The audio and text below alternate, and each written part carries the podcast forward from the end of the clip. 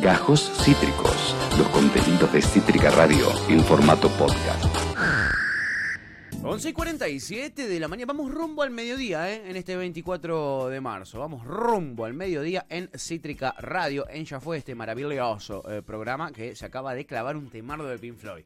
Qué, qué gusto que nos damos, ¿eh? Qué Aguante. gusto que nos no, damos. No, ¿eh? no pasamos mucho Pink Floyd. No, no. Pasamos muy poco Pink Floyd. Me parece que no pasamos nunca Pink Floyd. o sí, Mm, alguna yo vez. creo que alguna vez hemos pediste, pasado. Sí, Pero el año pasado. Para mí, nos Mani dice Iván. hemos pasado. Sí, Mani puede ser que hayamos pasado. momento. Maní con chocolate. Mani con chocolate. Chiqui, sí, 11 y 48. Déjenme repetirles las vías de contacto. 155-665-5627. 155-665-5627. Eh, les agradecemos a todos los que nos están mandando mensajitos allí al WhatsApp. eh, les queremos mucho. eh, se emocionan con nosotros. Nosotros nos, nos emocionamos con ustedes. También la gente que se comunica en las redes, en arroba cítrica radio en Instagram, en Twitter y en Facebook. Y también a la gente que eh, nos escribe en Twitch, twitch.tv barra cítrica radio, desde donde se puede, desde donde se puede ver este programa. Se ve, loco, es increíble. Si no anda a Es una cosa de locos. hay mil maneras para escucharnos, incluso vernos. Y ahora sí, chiquis, lo prometido es deuda. Vamos a hablar un poquitito eh, de la dictadura cívico-militar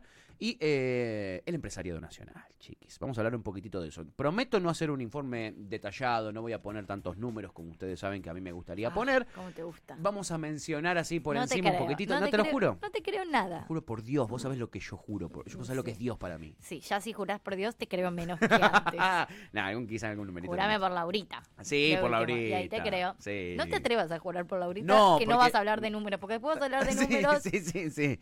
No, jamás le haría eso a Laurita. ¿eh? Jamás, Jamás le haría eso a mi, juraría. a mi señora futura esposa. Muy bien. Bueno, 24 de marzo. Estoy esperando ese casamiento hace un montón, igual quiere decir. Bueno, que termine la pandemia, si no, no podemos festejar. es amiga. verdad. Termine la pandemia y me caso. Qué buena La fiesta que vamos a tener. Qué ganas.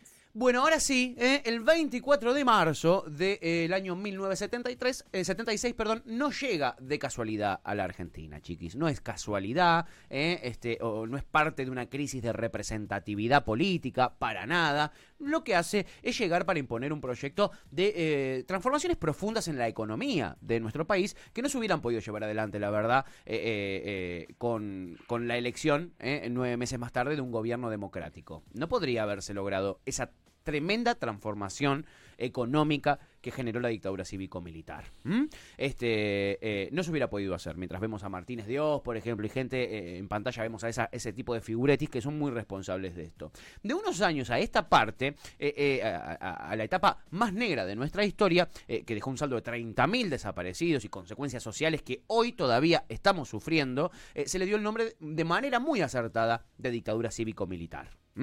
Esa es la definición correcta porque los militares fueron el brazo ejecutor de un plan que no habían pergeniado ellos. Este, este es un plan económico que fue diseñado por los grandes grupos empresarios de nuestro país que habían visto en los años previos al golpe de Estado la consolidación de el empresariado nacional, de una burguesía nacional eh, que intervenía de manera muy contundente en las decisiones políticas de la nación.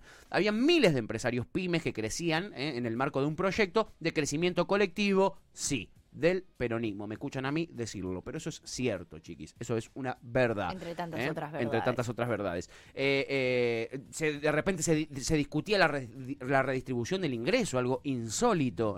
Se empezaba a ver coronado, como te decía, este proyecto de empresariado nacional, de burguesía nacional, que es tan importante para el crecimiento económico. De repente se empezaban a nombrar a gente como Gelbard en 1973 como ministro de Economía, primero por Cámpora, después por Perón. ¿eh? Era un empresario este, que representaba a la burguesía nacional, al sector pyme, y en mayo del 73 Gelbard presenta el Programa de Reconstrucción y Liberación Nacional, que básicamente lo que planteaba era el crecimiento de la economía apoyándose en el mercado interno.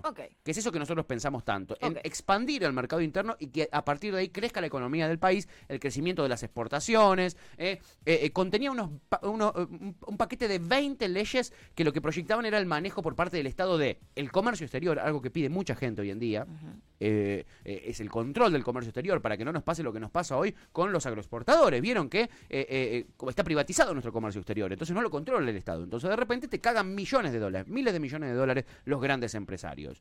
Este, la nacionalización de los depósitos bancarios algo espectacular, insólito. ¿eh? La- eh, leyes de inversiones extranjeras, de fomento agrario, ¿eh? de defensa de la producción, del trabajo, entre otras medidas que cambiaban la matriz económica de nuestra nación. Un proyecto que nada tenía que ver con el modelo agroexportador de nuestra economía, con un motor de como, como motor de crecimiento y desarrollo, ¿no? Lo agroexportador, un país hecho por y para eh, los grandes agroexportadores de nuestra patria. Se entiende. Ese modelo empezaba a cambiarse, ¿eh? el peronismo había empezado a fomentar la creación de industrias, era un país que empezaba a industrializarse y eh, cabe decir que ahí voy a meter un par de numeritos, que me prepare, el crecimiento del PBI en el Y 73... que Dios se vaya a la miércoles. Sí, les juré por Dios porque no creo en Dios. me engancharon.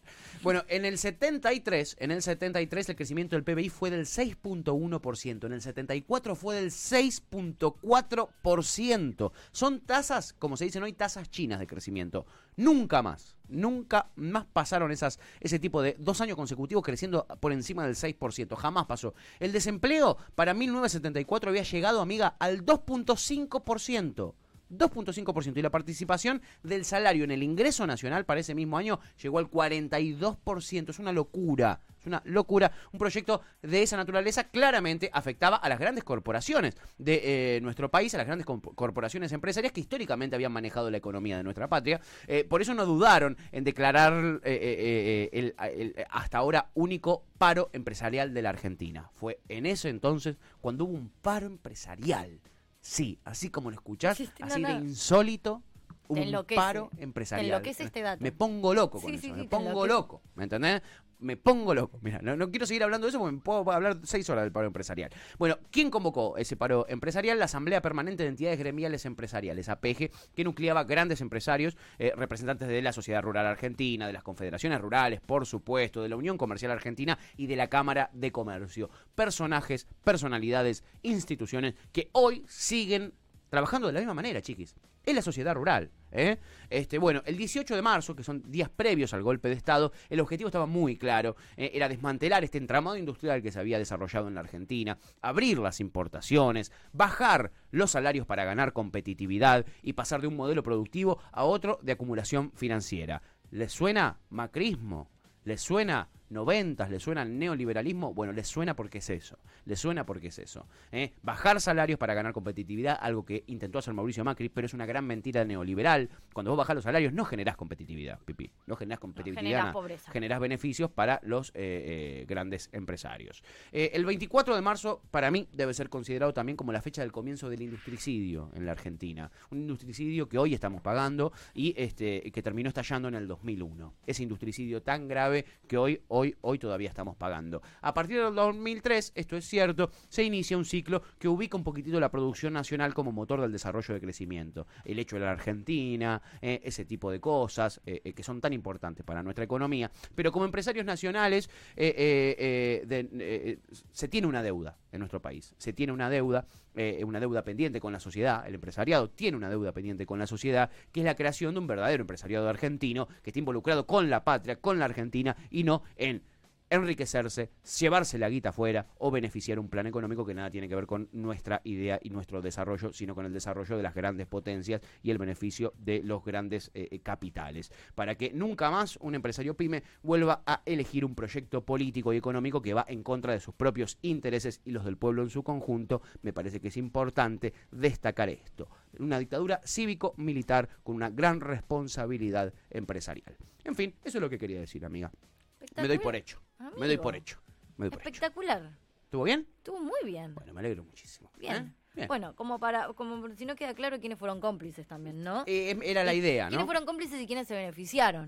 Mm, ¿Verdad? Tal cual, amiga. Es un poquitito lo que quería si contar. no parece como... Sí, sí, todo abstracto, la abstractitud. Sí. Y este no es así, no fueron solo los milicos, chiquis. Sí, y reco- eso, recordemos que por eso, como bien mencionabas vos antes, se llama golpe cívico-militar. Eh, y que también me no me parece un dato menor recordar que públicamente, digo, se hizo alusión a este momento, solamente que lo llamaron, nadie lo llamó dictadura militar y desaparición forzada de personas, sino que lo llamaron proceso de, De reorganización reorganización. nacional. Tremendo. O sea, hubo una cadena nacional donde Videla dijo que estaban en un momento de proceso de reorganización nacional. O sea, lo nombraron a esto Sí, sí, de sí. esa manera, lo titularon. Tal cual. No sé, Tal como, cual. como no. Y los medios, como les decían, Eh, eh, eh, el proceso. El pro- el pro- exactamente, el proceso y total normalidad. Total también. normalidad. Clarín, Clarín, cuando esto sucedió, que todo el mundo estaba como, che, ¿qué carajo? Sacó en primera plana total normalidad. Total normalidad. Los milicos vienen a hacer un proceso de reorganización Sí. nacional. Bienvenidos ¿Qué carajo ¿no? significa? Sí, ¿no? ¿No? Bueno, Hoy esto, con el diario del lunes claro. ya sabemos todo lo que significó, Exactamente. La próxima vez que escuchen eso. Sí, eh, salgan de ahí. tal cual. Salgan de ahí. Eh, Topo dice, che, no es mi estilo, esto ya Sí. lo hablamos, pero como Topo llegó tarde y Sí, es Topo, vamos sí. a retomarlo. Sí. Topo dice, che, no es mi estilo, pero ¿vieron las caras de los que se sacaron una foto con Gómez Sí, Centurión lo en dijimos en la apertura, amigo. Qué asco, dice. Y sí, vimos, vimos, nos reímos, nos Sí, sentimos mal sí. por reírnos de eso. También Tal dijimos cual. que no es nuestro estilo, pero qué difícil. Sí, sí, qué difícil. Sí, justo lo mencionábamos, amigo, en la apertura. Ven cómo la audiencia está hecha para este programa, la audiencia de este programa, sin duda. Eh, nada, un último ejemplo de empresariado, eh, que no quiero dejar de hacerlo porque yo participé de, de- de- de la investigación del libro Memorias del Apagón, Epa. que son los apagones de Ledesma. eh, eh, eh, Ledesma eh, es la empresa, Ledesma azucarera, que hace jugo, que hace papel, a la cual yo les recomiendo no comprarles absolutamente nada. Cítrica Radio y los integrantes de Cítrica Radio no consumen absolutamente nada que venga de Ledesma. Es una empresa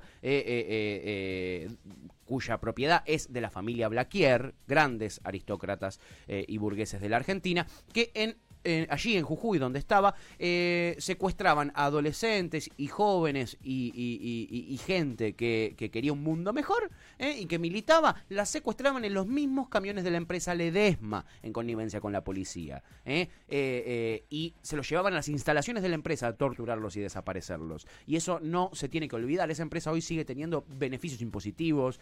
nunca nadie pagó de los Blaquier ni de esta empresa por lo que hicieron, por el asesinato y la desaparición de eh, muchísimos, muchísimos jóvenes en las camionetas de la misma empresa. Bien. Ahí está, ahí tiene un ejemplito. Precioso. ¿eh? Hermoso, divino. Precioso. Chiche bombón. 11 y 59 de la mañana, chiquis. Acabas de escuchar Gajos Cítricos. Encontrá los contenidos de Cítrica Radio en formato podcast en Spotify, YouTube o en nuestra página web.